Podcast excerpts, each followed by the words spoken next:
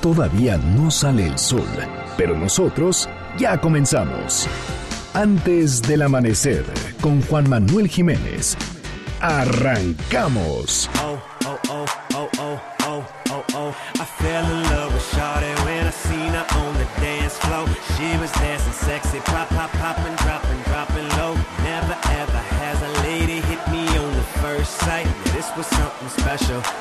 Was just like dynamite. Honey got a booty like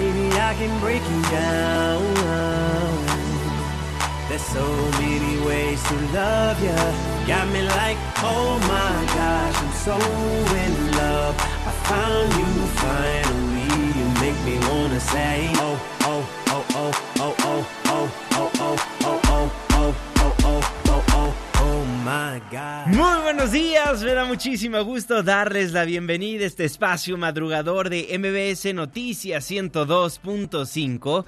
Gracias por acompañarnos antes del amanecer. Mi nombre es Juan Manuel Jiménez y como todos los días, como todas las mañanas, lo invito a que nos acompañe, a que nos sintonice hasta las seis en punto para que desde muy temprano se informe de las noticias más relevantes de nuestro país. En este espacio, en este programa que hacemos absolutamente todos, por lo cual lo invito a formar parte de la expresión en línea y nos deje saber lo que opina de lo que le presentamos a lo largo de estos 60 minutos de información. En Twitter me encuentra como arroba Juanma Pregunta, en Instagram como arroba Juanma Pregunta, Facebook Juan Manuel Jiménez y nuestro WhatsApp 55 16 34 53 95. There's so many ways to love ya. Baby, I can break it down. So many ways love. Escuchamos al estadounidense Usher en estos momentos con su canción OMG, Oh My God.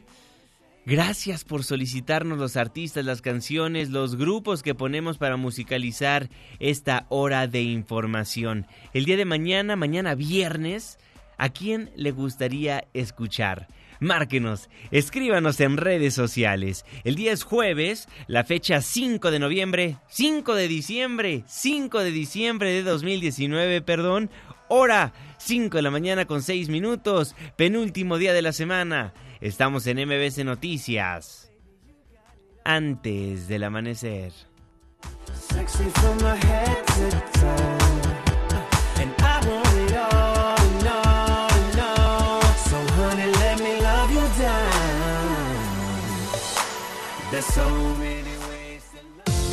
¿De quién es el santo? Hoy 5 de diciembre del 2019 felicitamos a Sabas, Dalmacio, Cirano, Crispina. Muchas felicidades. Clima. 5 de la mañana con 7 minutos, Marlene Sánchez. Juanma, amigos del auditorio, les informo que para este jueves seguirán las bajas temperaturas en el noroeste y norte de México. El Frente Frío número 20 también provocará lluvias en Michoacán, Guerrero, Oaxaca y Chiapas. Habrá vientos fuertes en Sonora y Chihuahua. Para la Ciudad de México predominarán las condiciones de cielo despejado sin pronóstico de lluvias. Tendremos una temperatura máxima de 26 grados Celsius y una mínima de 10. Este fue el reporte del clima antes del amanecer. Muchísimas gracias Marlene Sánchez y gracias a usted también por sintonizarnos antes del amanecer a través de la señal que sale de MBC Noticias 102.5. Saludo con gusto a todas las personas que nos ven y nos escuchan a través de nuestra página de internet mbcnoticias.com y por supuesto que le mandamos un caluroso abrazo a las personas que nos honran con su presencia a través de las distintas aplicaciones que hay en los teléfonos inteligentes. El reloj está marcando las 5 de la mañana con 8 minutos. Le voy a informar. Arlet Cárdenas, un comando ingresó a un anexo y raptó a varias personas en Irapuato. Cuéntanos, buen día. Buenos días, Juanma. Informar que un grupo armado ingresó la madrugada del miércoles al anexo Dios es mi Salvador C, ubicado en la colonia San Juan de Retana en Irapuato y se llevó a varias personas. Pedro Cortés, secretario de Seguridad Ciudadana de este municipio, confirmó que recibieron el reporte alrededor de las 3.45 horas. Aunque familiares hablan de la desaparición de 25 personas y más de 20 han puesto denuncia en el Ministerio Público, el funcionario dijo que hasta el momento no se ha establecido cuántos fueron llevados contra su voluntad. Escuchemos. El reporte es de un anexo ubicado en San Juan de Latana, eh, donde llegaron personas, se metieron al, a dicho lugar, privaron de libertad a algunas personas. No tenemos aún la, cantidad de cuántas pudieron haber sido. Tengo entendido que ya eh, algunas personas, incluso la encargada del, lugar, está en la fiscalía en este momento eh, y ellos tendrán algunos otros datos. Se hablaba de un reporte de 25 personas inicialmente, pero... No tenemos alguna cantidad, eh, hay algunas versiones eh, dicen que algunos corrieron, al momento que llegaron las personas corrieron del lugar. El secretario de Seguridad informó que autoridades de los tres niveles de gobierno atienden el incidente y realizan investigaciones para determinar el número de personas retenidas e implementan acciones para su localización. La Fiscalía General del Estado abrió una carpeta de investigación tras el suceso. Hasta aquí el reporte. Buen día. Muy buenos días, Arleta. Así las cosas en el estado de Guanajuato. Ahora voy a hablar de un tema polémico un tema que ha estado en la agenda por varias horas y que a esta hora de la madrugada sigue siendo trending topic. Lleva más de 24 horas siendo trending topic este tema. Un tema complejo y difícil de darle a conocer a usted, pero que tenemos que tocar antes del amanecer y para hacerlo de la manera más cuidadosa, lo voy a hacer en orden cronológico para que usted entienda la noticia y comprenda a lo que se ha llegado a esta hora de la mañana. Nos escribían ayer en redes sociales que habláramos de un hashtag que se hacía viral. Karen, te buscamos. Una joven que desapareció y que posteriormente encontraron. Karen era trabajadora de una sucursal bancaria. Se vio la necesidad de acudir en busca de empleo a una empresa de seguros donde la tarde de este martes entregó su documentación y solicitud de trabajo. Los gastos generados por el mantenimiento de sus tres pequeños hijos la motivaron a buscar una mejor plaza laboral y luego de asistir a esta entrevista descendió del metro General Anaya, abordó un taxi y lo hizo para llegar lo más pronto posible a su domicilio para encontrarse con su familia. Eso es lo que manifestaba ella a través de unos mensajes. Sin embargo, cuando el reloj marcaba las 20 horas con 21 minutos, Karen envió, envió un mensaje de texto vía WhatsApp, le envió un mensaje a su madre informándole en esa estación del metro que había abordado y descendido que iba a tomar un taxi. Incluso le dijo te amo mamá. La mamá respondió en sentido positivo y le pidió que tuviera cuidado. Diez minutos después de que recibió el mensaje de Laura, ella envió un segundo mensaje a las 20 horas con 58 minutos para advertirle lo siguiente. Mami, este señor se ve bien sospechoso y grosero. Después, la madre de la chica le pidió que bajara del auto y que tomara otro y que le mandara su ubicación en tiempo real. Pero ya no hubo respuesta de Karen. Los familiares naturalmente acudieron a la Procuraduría Capitalina, alertaron de la situación a las autoridades y su hermano subió un tuit que se hizo viral con el hashtag, con este hashtag que sigue siendo tendencia, Karen, te buscamos. Amigos, necesito de su ayuda. Mi hermana está perdida. Venía sobre Tlalpan por el metro General Anaya. Ahí abordó un taxi y alrededor de las nueve fue su último mensaje, diciendo que el taxista se veía sospechoso. No le entran las llamadas ni los watts y adjunta la conversación que le acabo de narrar. Horas después, 14 horas después, un tuit más de su hermano. Muchas gracias a todos por el apoyo. Karen Espíndola, mi hermana, ya está en casa. No llegó en las mejores condiciones, pero seguirán las investigaciones. En verdad, no le deseo este sentimiento a nadie. Hashtag te buscamos Karen. Imagínese esas horas de sufrimiento. Movilizó a todos los equipos de emergencia de la Ciudad de México Karen. Siendo la Ciudad de México una de las ciudades donde las mujeres sufren constantemente de acoso, de violaciones, de feminicidios, y se hizo viral esta noticia causando que el gobierno capitalino ponga todo su personal a buscarla. Hubo retenes en la Magdalena Contreras donde checaban a cada uno de los taxistas que podían. Después de casi 14 horas de desaparecida, Karen llegó a su domicilio, ubicado en la zona de Villacuapa, a bordo de un taxi cuyo chofer le encontró deambulando en la zona de Topilejo bajo una severa crisis nerviosa. Alejandro, primo de la víctima, explicó que Laura no quiso entrar en detalles acerca de lo que vivió una noche antes cuando fue presuntamente secuestrada por un taxista afuera de la estación del metro General Anaya. Mi compañero Juan Carlos Alarcón habló con el primo de la víctima y esto fue lo que decía.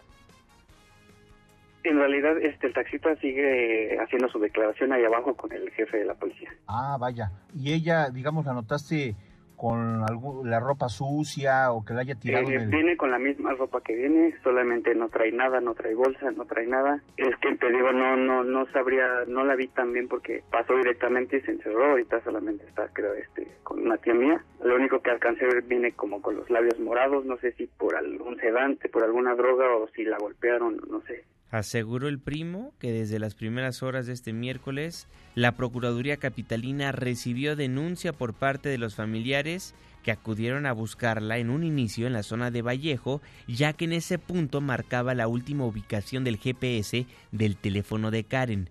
Detalló que el chofer que llevó de vuelta a su prima a casa la encontró mal en su estado de ánimo, por lo que se ofreció a ayudarla. Nuevamente la voz de su primo está rara, se ve un poco como nerviosa, tiembla mucho, ella dice que está bien, pero no quiere hablar con nadie, no quiere solo vino y se acostó. ¿No les ha este, comentado si esa persona la tuvo retenida tantas horas? Este, no, la trajo un taxista y pues, al parecer eh, la recogió en Topilejo. Y nos hace imaginar desde que el, el, otro, el otro, la otra persona, el otro, el otro taxista, pues la botó por ahí.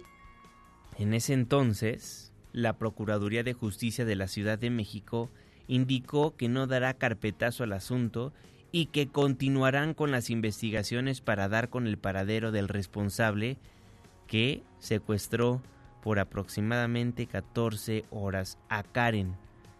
Las áreas de atención de víctimas del delito de la Procuraduría General de Justicia establecieron contacto con la afectada, con sus familiares, esto a efecto de brindarle apoyo en materia jurídica, psicológica y médica. Todo mundo pensábamos que la habían secuestrado. Hasta las diez y media de la noche de ayer, esa era la versión oficial. Movilizó al gobierno capitalino Karen Espíndola. Por muchísimas horas, sus familiares le estuvieron buscando estuvieron con la angustia porque 10 mujeres son asesinadas diariamente en el país. Muchas son violadas y varias secuestradas. Por eso, varios familiares suyos estaban pendientes de la situación, preocupados, nerviosos, angustiados. ¿Se imaginará usted el sentimiento de pensar que secuestraron a un familiar suyo? La buena noticia en este caso es que debido a la viralidad de este asunto, el gobierno capitalino se puso a trabajar. Llegó horas después a su casa. No sabíamos nada. ¿Qué había pasado? ¿La secuestraron? ¿La violaron? ¿Le intentaron robar y la detuvieron un rato? Las investigaciones estaban en marcha. Pero a las diez y media el caso dio un giro radical. Juan Carlos Alarcón. Gracias, Juanma. Muy buenos días. El supuesto rapto de Laura Karen se vino abajo con la difusión de un video que revela los momentos en que la supuesta víctima está conviviendo en un bar ubicado a muy corta distancia de su domicilio en la zona de Cuapa. Autoridades que llevaron a cabo la investigación del presunto plagio de la chica lograron establecer el sitio donde estuvo en compañía de un hombre desde las 16.30 horas del martes hasta las dos y media de la madrugada del miércoles. Las investigaciones revelaron que Laura Karen no estuvo privada de la libertad como se suponía, pues las cámaras de seguridad del bar Calimocho, ubicado en la avenida Prolongación División del Norte en la colonia ex Hacienda Cuapa, demostraron que la mujer estuvo acompañada. Tal situación pone al descubierto a la supuesta víctima, por lo que el mensaje que envió a su madre para alertarla sobre las sospechas y el chofer de un taxi que dijo abordó en la estación del Metro General Anaya resultó falso. Su desaparición no solo generó un amplio repudio en redes sociales, sino además ocasionó la movilización de los servicios de emergencia y el desplazamiento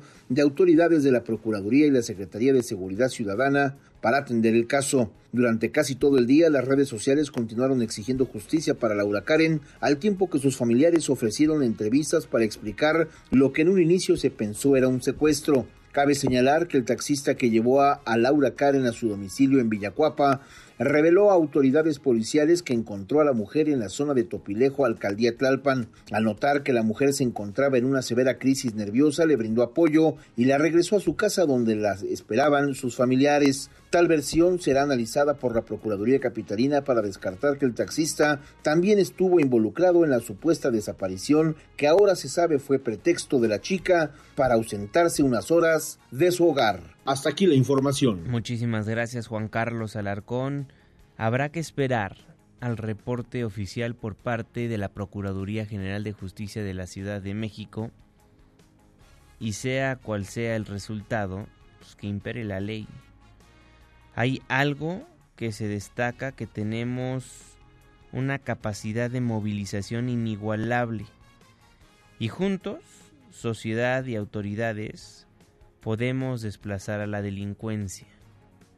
Pero de ser cierto que Karen estaba en un bar, que no tiene nada de malo en estarlo, más bien aquí la crítica y la molestia de muchísimos usuarios en las redes sociales es que le mintió a su familia y le mintió a toda una sociedad.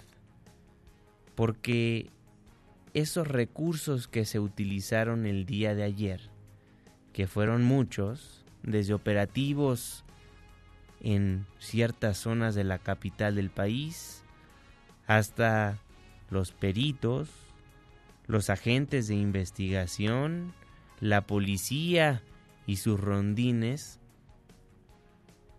alejaron a muchas otras personas de que buscaran a su familiar. Si resulta esto como una fake news, estaremos hablando de que ya van varios casos donde hay personas que le mienten a sus familiares, movilizan a una sociedad cuando realmente no había pasado nada grave. Únicamente estaban haciendo alguna otra actividad, tanto los hombres como las mujeres que se han hecho virales en las redes sociales. La indignación está ahora justamente en las plataformas digitales. Llevan más de 25 horas siendo tendencia Karen Te Buscamos.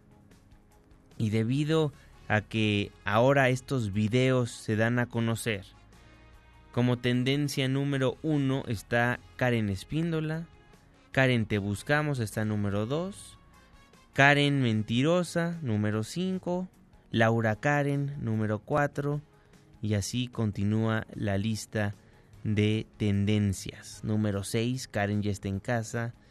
Número 9, Espíndola. Y así continúan las tendencias. Las opiniones son diversas, nos dice José Alfredo.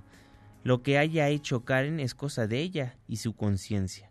Yo tengo mujer, hijas, madre, hermanas, primas, amigas y seguiré tratando de contribuir, aunque sea en una red social, para que no la den, para que no la encuentren sin vida o a una joven desaparecida. Eso sí, es cosa mía. Muchísimas gracias. Lo que da a conocer un amable radioescucha, José Alfredo. Gracias por formar parte de la expresión en línea. ¿Usted qué opina de lo que le acabo de describir? Y lo traté de hacer de una manera sigilosa, debido a que este tema, sin duda alguna, es controversial, porque movilizó a toda una sociedad, a las autoridades, y acabó siendo que ella quiso salir de fiesta, quiso distraerse un poco, pero no se dio cuenta de lo que sus acciones le estaban causando a una sociedad entera. Son las 5 de la mañana con 25 minutos. Iniciaron las comparecencias de quienes buscan llegar a la Suprema Corte de Justicia de la Nación en el Senado. Oscar Palacios, cuéntanos, muy buenos días. Gracias, Juanma. Buenos días. La Comisión de Justicia del Senado llevó a cabo las comparecencias de las tres candidatas propuestas por el presidente Andrés Manuel López Obrador para ocupar el cargo de ministra de la Suprema Corte de Justicia de la Nación. El primer turno correspondió a la subsecretaria de Gobernación Diana Álvarez Mauri, quien aseguró que no tiene ningún vínculo de amistad o parentesco que pudiera afectar la independencia de su función. Resaltó que no tiene ninguna afiliación partidista ni formó parte de la coalición que encabezó el presidente Andrés Manuel López Obrador en las pasadas elecciones. No tengo ni he tenido ningún vínculo de amistad o parentesco que pudiera afectar la independencia de mi función y decisión en caso de ocupar el cargo de ministra de la Corte. Soy y siempre he sido una mujer profesional, independiente e imparcial. No tengo intereses personales, partidistas o de grupo que pudieran influir en mis decisiones. Nunca las he tenido. Podré resolver los asuntos sin permitir que ningún tipo de influencia, favoritismo o prejuicio afecte mis determinaciones o juicio. Así ha sido mi pauta de comportamiento y así será siempre. Poco más tarde acudió a comparecer la doctora Ana Laura Magaloni, quien aseguró que cuenta con una aprobada independencia de criterio y resaltó que es una mujer de causas, por lo que nunca la ha movido el poder ni el dinero. Magaloni Kerpel indicó que en caso de llegar a la Suprema Corte, trabajará para abrir las puertas de las instituciones de justicia pero también para poner límites al ejercicio del poder. Trabajaré en dos grandes ejes. Primero, acceso abrir las puertas de las instituciones de justicia a los millones de mexicanos que viven sin la protección de la ley. Segundo, los límites al ejercicio del poder asegurar que el impulso de cambio social no desborde los cauces constitucionales. Finalmente compareció ante los senadores Ana Margarita Ríos Farjat, quien aseguró que no ha recibido ningún tipo de presión por parte del Ejecutivo y manifestó incluso su agradecimiento con el presidente Andrés Manuel López Obrador por haberle permitido desempeñarse con independencia y autonomía como titular del SAT. Agradezco al presidente haberme nombrado haberme permitido trabajar dentro de los lineamientos del sector hacendario con independencia y autonomía. Jamás he recibido una llamada suya ni de ningún otro funcionario de su administración solicitando ojos animosos u ojos vengativos para ningún contribuyente. A eso se llama respeto y es algo que yo antepongo siempre cada vez que inauguro las variadas etapas profesionales de mi vida. Juan Mesa el reporte, buenos días. Muchísimas gracias Oscar Palacios, así las comparecencias iniciales en las comisiones de la Cámara de Senadores, tres perfiles, tres propuestas, las comparecencias las acaba de escuchar usted. Gente preparada, lo único que preocupa, y se lo repito, ya se lo he dicho en ocasiones anteriores, es que ninguna de las propuestas tienen experiencia jurisdiccional. Eso en el Senado, en la Cámara de Diputados, el juicio político contra Rosario Robles. ¿Cómo va? Angélica Melín, cuéntanos, buenos días.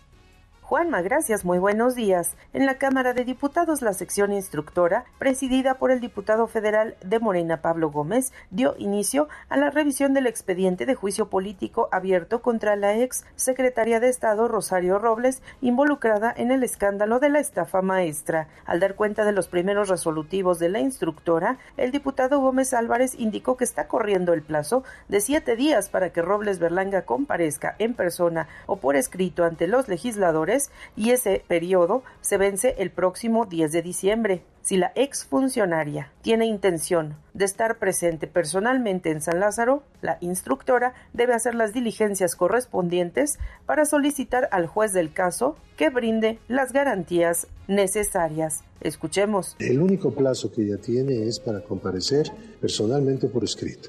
Son siete días a partir del siguiente al que rindió de efectos la notificación. El día 10 termina. Le solicito al juez que, que dicte las medidas conducentes a garantizar su presencia en el Palacio Legislativo.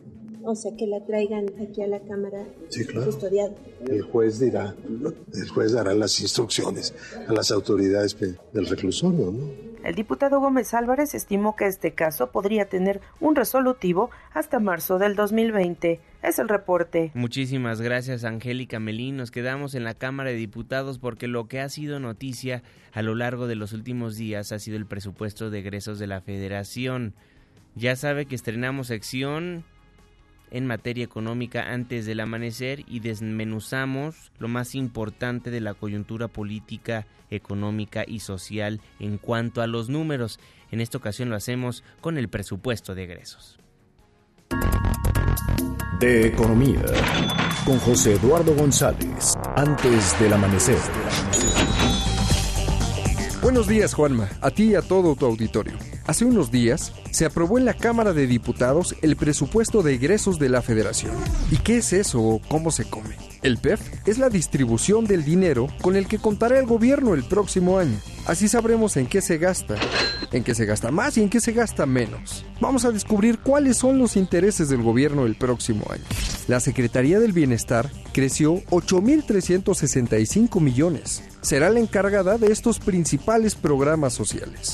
La Secretaría de Hacienda creció con 2.500 millones. Se asignan más por la nueva Financiera Nacional de Desarrollo Agropecuario. La Secretaría de Educación Pública en 1.570 millones, con la conformación del Programa Nacional de Inglés, el fortalecimiento a la excelencia educativa y la expansión de la educación media superior y superior. La Secretaría de Agricultura y Desarrollo Rural en 1.324 millones. Ellos se encargan del abasto en zonas de alta y muy alta marginación. Una de las secretarías que tiene el compromiso más importante o de los más importantes es la de seguridad, pues tiene un mil millones más y se debe de dedicar a la preparación, despliegue, sostenimiento de la Guardia Nacional a lo largo y ancho del país requiere de recursos para concretar el objetivo para el cual fue creada. Y todos ellos tienen dinero de más. ¿A quién le quitaron? Le quitaron al Instituto Nacional Electoral que se encarga de organizar las elecciones. Un 1.071 millones le quitaron. El Poder Judicial de la Federación, que son los encargados de impartir justicia, un 1.327 millones menos. Y el INAI, el instituto encargado de la transparencia en el gobierno, menos 50 millones de pesos. El gobierno tiene mucha tarea. La ausencia de resultados en seguridad, nulo crecimiento económico y decisiones de políticas públicas e inversión que preocupan definitivamente hacen que todos estemos muy alertas. Escúchame con Juan Manuel Jiménez. Mi cuenta de Twitter es arroba José Eduardo Econ. Muchas gracias. Gracias, José Eduardo. Bueno, ahí tiene un poco desmenuzado el presupuesto de egresos de la federación, cómo quedaron los recursos, quién recibió más, quién recibió menos. Y así, así es lo que va a estar ejerciendo nuestra federación en el siguiente año que ya está prácticamente a la vuelta de la esquina. Son las 5 de la mañana con 33 minutos. Una de cada tres empresas en el país han sufrido, cuando menos, un acto de corrupción. Citlali Sainz, cuéntanos, buen día. Hola Juanma, buenos días a ti también a nuestros amigos del auditorio. Pese a que el gobierno federal tiene como bandera combatir la corrupción y la impunidad, datos de Data Coparmex revelan que en el último año una de cada tres empresas en el país han sufrido cuando menos un acto de corrupción. Que vemos un panorama difícil. Primero, se detectan niveles importantes de desconfianza que existe en las autoridades debido a su bajo nivel de desempeño. Esto supone, desde luego, un grave peligro para la consolidación democrática en el país y también, desde luego, para el desarrollo económico. En segundo término, altísimos y preocupantes niveles de inseguridad. Tercero, altos niveles de corrupción que enfrentan los empresarios que han decidido invertir y apostarle a México. Gustavo de Hoyos, presidente de Coparmex, afirmó que se requiere más de dos o tres casos espectaculares de corrupción para ver los resultados. También afirmó que la situación económica, las malas decisiones de gobierno y la inseguridad han sido factores determinantes para que disminuya la confianza empresarial para invertir. Gustavo de Hoyos, presidente de Coparmex, expresó que no es aceptable que se baje la cortina en el primer año de gobierno de la actual administración cuando se tiene un panorama muy complicado.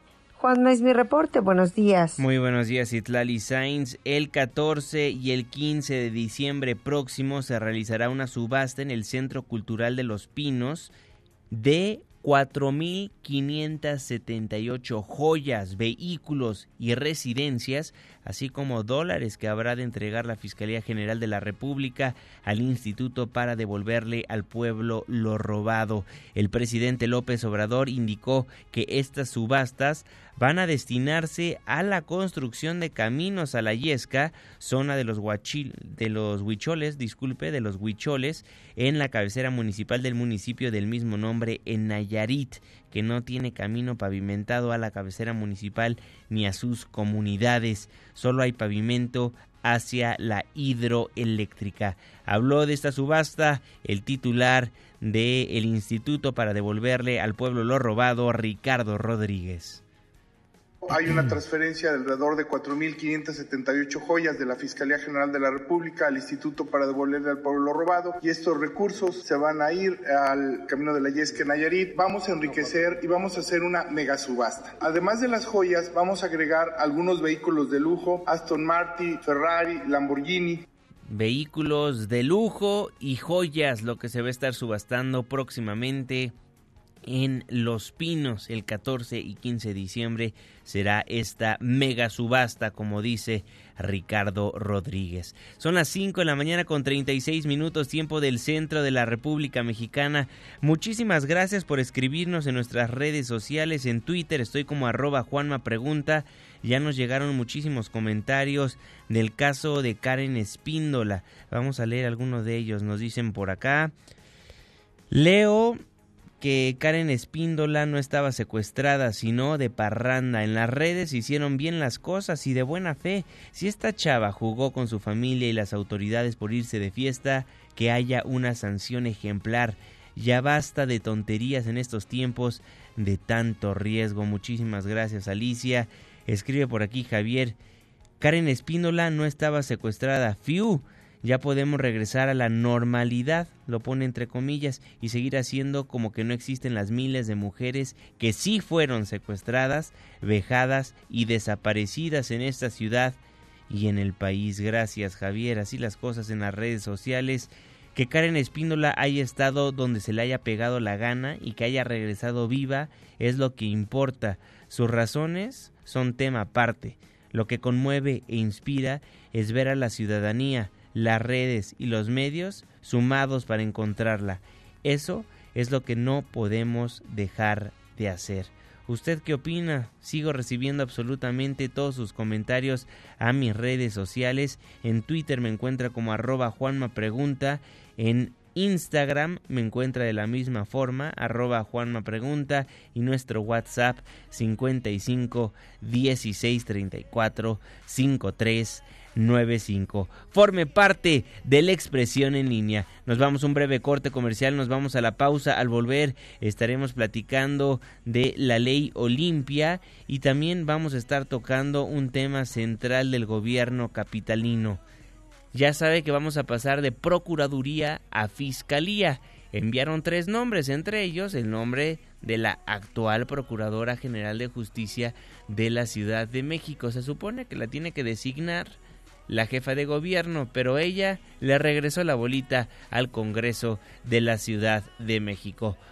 Gracias por formar parte de este espacio, este programa que hacemos absolutamente todos. Usher, hey daddy, daddy's home, reporte vial, la pausa.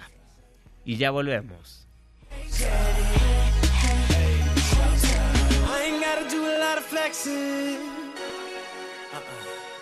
Shawty, you already know what it is. and girl, tonight we're gonna do a lot of sexing. Yeah, can't nobody do your body like this. Oh, I wanna. Antes del amanecer, con Juan Manuel Jiménez. Con Juan Manuel Jiménez. Continuamos. To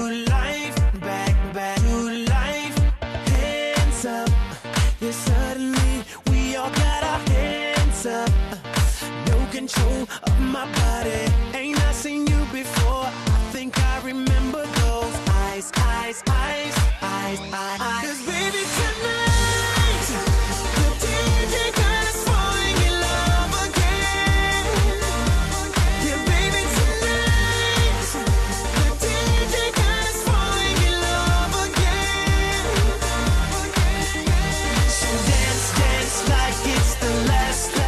Regresamos escuchando a Usher con su canción DJ Got Us Falling in Love.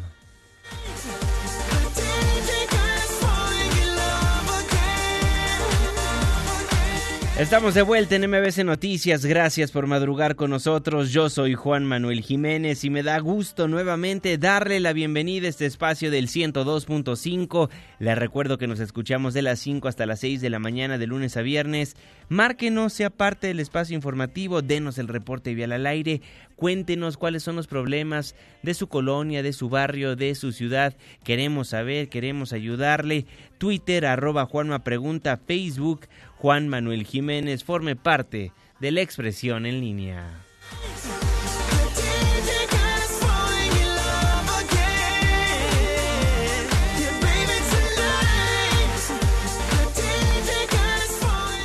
Cinco de la mañana con 43 minutos, tiempo del centro de la República Mexicana. Saludo con gusto, como todos los días, como todas las mañanas, al jeque de los deportes, Luis Enrique Alfonso. Muy buenos días, mi jeque. Deportes con Luis Enrique Alfonso.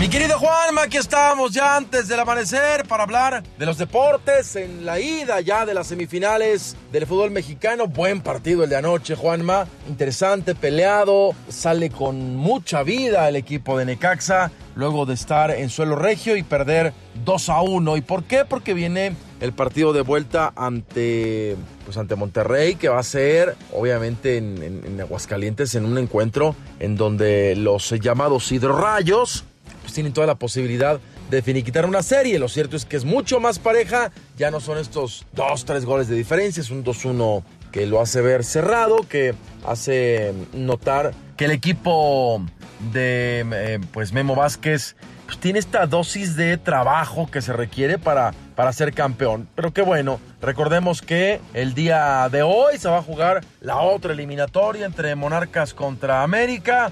El equipo Purépecha que tiene dos años de no haber llegado a estas instancias, el América que es un constante también y es favorito como tal para llevarse el partido. Escuchemos a Giovanni Dos Santos, hubo zona mixta en Coapa el día de ayer, previo al encuentro, habló de lo que significa pues, el tema de las lesiones, no, no la, no, no la ha logrado pues encontrar todavía la continuidad que quiere. Eh, Gio, sin embargo, está jugando ya una semifinal en, en su regreso al fútbol mexicano. La verdad obviamente han sido, eh, eh, como lo he dicho, meses complicados cuando siento que, que estaba agarrando mi, mi ritmo, mi nivel, eh, caía en lesión y, y bueno, son cosas que pasan en el fútbol, pero como lo he dicho, ¿no? Me he dedicado 100% a, a trabajar, a entrenar, sé que todavía puedo dar mucho más de mí, pero bueno, me siento bien físicamente, gracias a Dios y, y- y bueno, trataré de aportar lo mejor de, de mí para el equipo. ¿no? Nos ponemos los guantes, Juanma, porque pues la pelea de Andy Ruiz ante Anthony Joshua allá en el Emirato de Diriyah está tomando ya color, ¿no? Ya hablaron ante los medios, el día de hoy está tranquilo, no hay nada, eh, mañana se viene la ceremonia de pesaje, pero un TED a TED que se dio con los medios interesante, en donde pues eh, Anthony Joshua habla de que sus objetivos es pasar uno por uno sobre sus rivales, que ni siquiera piensa en celebrar cuando le ganen de Ruiz, porque él está normal, ¿no? Pues que sus chicharrones truenan, dice. En cambio, Andy Ruiz, con esta eh, sonrisa de un hombre que ha logrado salir del anonimato, de la pobreza, que gracias al deporte encontró premio y que pues merece eh, el mismo respeto como tal. Escuchemos a Andy Ruiz. Esto dijo en entrevista para ESPN allá en Arabia Saudita. Todos los latinos, todos los mexicanos que me andan apoyando, por favor, tune in on the zone. Va a ser una pelea bien suave.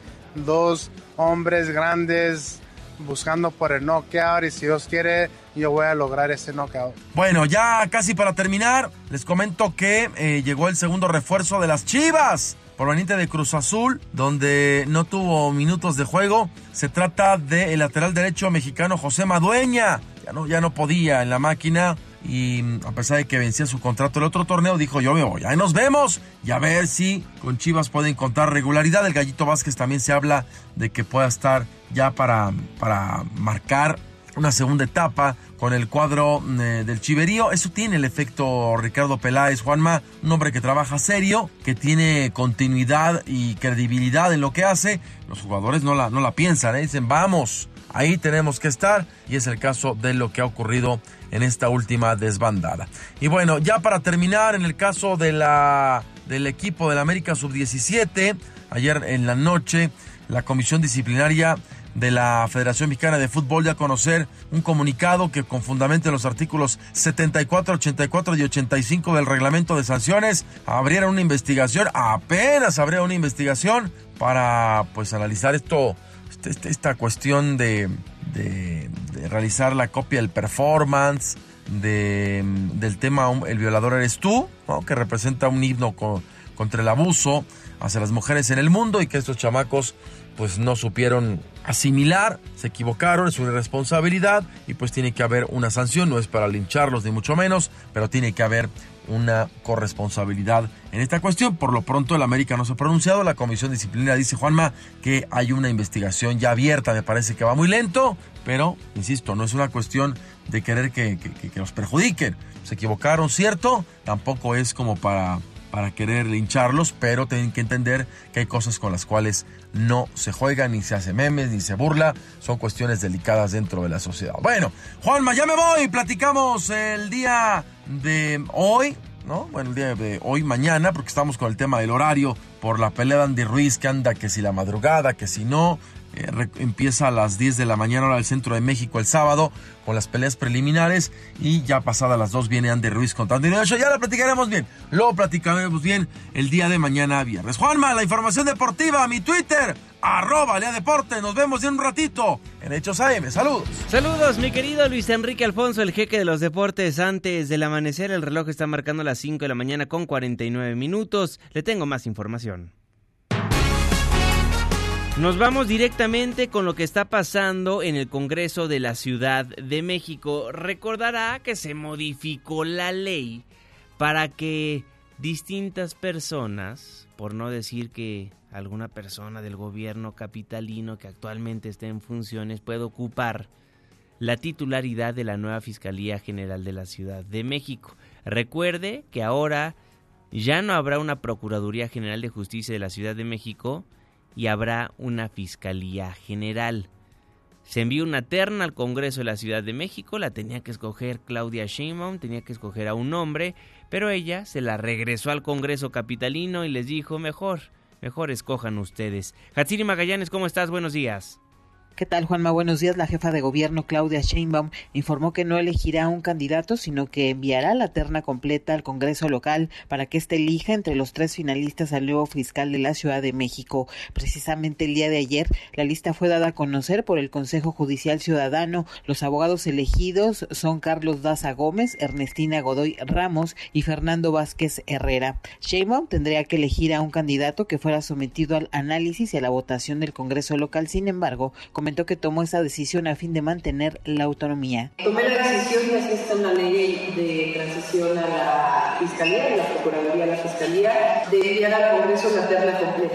No voy a tomar ninguna decisión sobre los tres que están en la terna, sino que así como está la terna, la regreso al Congreso para que el Congreso tome la decisión sobre la terna de quién será el próximo fiscal. La información que tenemos, buenos días. Muy buenos días, gracias por la información Hatsiri Magallanes y la designación de la nueva titular de la CNDH sigue dando de qué hablar, pero en tribunales. René Cruz, cuéntanos, buen día. Gracias, te saludo con gusto a ti y a nuestros amigos del auditorio. La juez Laura Gutiérrez de Velasco Romo, titular del Juzgado Séptimo de Distrito en materia administrativa, admitió a trámite de manera parcial el juicio de amparo que promovió el senador independiente Emilio Álvarez y Casa en contra de los vicios que se registraron en el proceso para la designación de Rosario Piedra Ibarra como presidenta de la Comisión Nacional de los Derechos Humanos. No obstante, la impartidora de justicia no concedió la suspensión debido a que el legislador no la solicitó y fijó como fecha para la realización de la audiencia constitucional el 7 de enero del 2020. En su demanda que fue interpuesta el 2 de diciembre y radicada en el expediente 1778 diagonal 2019 y Casa Longoria señala como actos reclamados que Piedra Ibarra incumplió el artículo 9 de la ley de la CNDH que establece que uno de los requisitos para ocupar el cargo es no desempeñar ni haber desempeñado cargo de dirección nacional o estatal en algún partido político en el año anterior a su designación. Asimismo argumentó que la designación del activista transgredió el artículo 10 de la misma legislación al no alcanzar el voto de las dos terceras partes de los miembros presentes en la Cámara de Senadores. Por su parte, el consejero de la CNDH, Michael Chamberlain, interpuso un recurso de queja contra la resolución del juez Jonathan Bass Herrera, titular del juzgado primero de distrito en materia administrativa, que desechó su juicio de amparo contra la designación de Piedra Ibarra. El académico argumentó que la resolución del juzgador le causa agravio toda vez que la causal de improcedencia prevista en el artículo 61 de la ley de amparo que utilizó como fundamento no se actualiza y no puede aplicarse en este caso al no estar en presencia de una resolución soberana o discrecional emitida por el Senado, sino de una resolución claramente violatoria de las normas dadas por el Congreso de la Unión. Juanma, el reporte que tengo. Muy buenos días. Muy buenos días. Eso en nuestro país nos vamos mucho más allá de nuestras fronteras. En Colombia, un nuevo paro nacional que da de qué hablar. Y en Argentina, vaya que tiene retos que enfrentar Alberto Fernández ya cuando asuma la presidencia de aquel país. Lo vamos a desmenuzar con Maru de Aragón. Hola Juan Manuel, buen día a ti y a quienes nos escuchan. Colombia y Argentina ocupan en estos días un lugar destacado en las noticias. Colombia vivió ayer miércoles un nuevo paro general, el tercero en las últimas dos semanas. Tanto trabajadores, sindicatos, estudiantes y organizaciones de la sociedad civil suspendieron sus labores y salieron a las calles para protestar contra la desigualdad y las políticas económicas del gobierno del presidente Iván Duque. Hoy le estamos pidiendo al gobierno que nos escuche, que no intente privatizar ni la educación, ni la salud, ni la pensión, sino que se preocupe por el desarrollo de la sociedad. Para bajar las tensiones, el presidente Duque ha ofrecido que durante el año haya tres días sin que se cobre el IVA, reducir este impuesto a algunos productos y devolver el impuesto al valor agregado a los más pobres. Además, habrá beneficios fiscales para los patrones que contraten jóvenes. Juanma, veremos si este anuncio reduce la fuerte presión social. La Argentina que viene necesita del esfuerzo de todos y del compromiso de todos. Por otro lado, el próximo martes 10 de diciembre, Alberto Fernández prestará juramento como nuevo dirigente de Argentina. Llegará al poder acompañado por la expresidenta Cristina Fernández, viuda de Kirchner, ahora como vicepresidenta. ¿Qué país recibirán tras cuatro años de gobierno del conservador Mauricio Macri? Según el diario El Clarín, la actividad económica es casi 5% menor a cuando Macri llegó al poder en el 2015. La recesión que padece Argentina es la peor de América Latina y persistirá durante el 2020. El peso argentino se devaluó en estos últimos cuatro años 82%. La inflación se disparó, está en más del 56%. La pobreza aumentó. 16 de los casi 45 millones de argentinos viven en pobreza. Salimos a movilizarnos porque el pueblo está pasando hambre, porque no hay trabajo, porque nuestros salarios no alcanzan para llegar a fin de mes. Y a este trágico panorama, Juanma, hay que sumar las amenazas del presidente de Estados Unidos, Donald Trump, de imponer aranceles al acero y al aluminio y la fuerte polarización social. Argentina es un país dividido entre progresistas y conservadores. Para los analistas esta grieta, como se le conoce allá, dificultará mucho la búsqueda de soluciones para la eterna crisis argentina. Sin embargo, el presidente Fernández ha ofrecido reconciliación. Ojalá que quienes sean nuestros opositores en estos cuatro años sean conscientes de lo que nos han dejado y nos ayuden a reconstruir el país. Juanma, seguiremos muy atentamente lo que está ocurriendo en este fin de año en América Latina. Gracias, hasta la próxima. Hasta la próxima, querida Maru de Aragón, 5 de la mañana con 57 minutos. Me parece deleznable que Karen Espíndola se haya colgado de un movimiento tan legítimo, nos escriben, burlándose de quienes realmente han sido víctimas, de los familiares de las mujeres desaparecidas y asesinadas, de quienes han emprendido la valiente lucha por visibilizar la violencia contra las mujeres además de desgastar recursos que bien pudieron ser empleados para trabajar por la localización de una verdadera víctima. Sin duda, lo que pasó con Karen Espíndola seguirá dando de qué hablar a lo largo de los siguientes días y las siguientes horas. Sigue siendo tendencia Karen en las redes sociales. Karen Mentirosa, Karen Te Buscamos, Karen Espíndola, Karen ya está en casa. Los primeros cinco trending topics son en relación a lo que pasó el día de ayer. Karen Espíndola presuntamente desapareció, presuntamente fue secuestrada por un taxista, pero alrededor de las diez y media de la noche se difundieron videos donde se da a conocer que realmente estaba en un bar de la Ciudad de México y no secuestrada como se asumía. 5 de la mañana con 58 minutos, con eso nos vamos, con eso nos despedimos. Muchísimas gracias por habernos acompañado a lo largo de estos 60 minutos de información.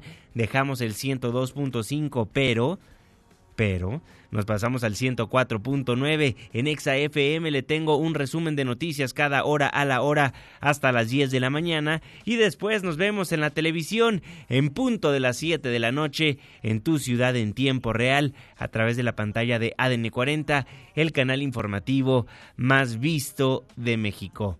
Twitter, arroba Juanma Pregunta, Instagram, arroba Juanma Pregunta y WhatsApp 55 16 34 53 95. A nombre de este gran equipo de trabajo, se despide de ustedes su servidor y amigo Juan Manuel Jiménez. Que pase un extraordinario jueves.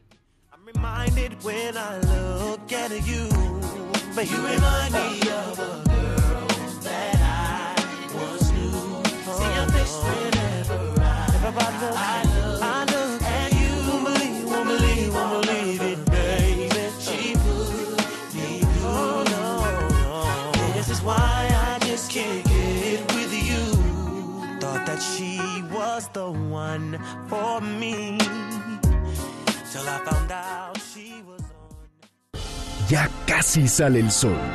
Nos escuchamos mañana en punto de las 5, antes del amanecer.